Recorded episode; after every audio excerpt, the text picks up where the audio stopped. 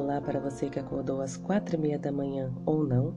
Hoje é quarta-feira, dia 11 de novembro de 2020. O título da nossa lição de hoje é A Beleza da Santidade. Leia 1 Crônicas, capítulo 16, versículos de 1 a 36. Tente imaginar a cena descrita. Você imagina solene e temível ou festiva e alegre? De que maneira ela pode ser uma combinação de ambos?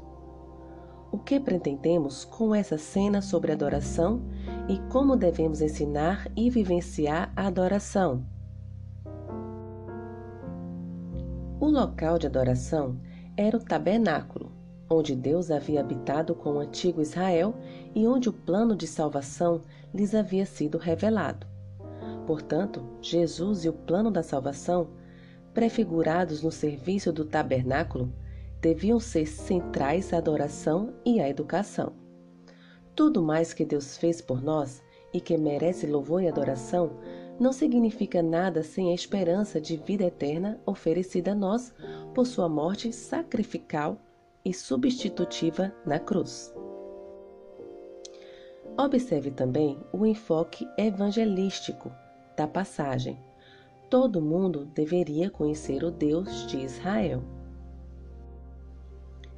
Observe 1 Crônicas, capítulo 16, versículo 29. Tributai ao Senhor a glória devida ao seu nome. Trazei oferendas e entrai nos seus átrios. Adorai o Senhor na beleza da sua santidade. O que significa a beleza da sua santidade? Responda a questão correta. Letra A apenas que Deus tem uma aparência bela e majestosa. Letra B significa que a santidade de Deus e a adoração proposta por Ele são belas. Para começar, pensem como o pecado é feio, prejudicial e degradante. Além disso, é difícil para nós hoje imaginarmos como as práticas de adoração das nações vizinhas de Israel eram más, terríveis e degradantes, práticas que incluíam sacrifícios de crianças. Evidentemente, essas coisas refletiam como eram as pessoas que as praticavam. Em contraste com isso, o antigo Israel deveria ser uma nação santa, separada dos maus costumes ao seu redor. Eles deveriam ser santos em seu coração e em sua mente. Isso conferia significado e beleza à sua adoração diante de Deus.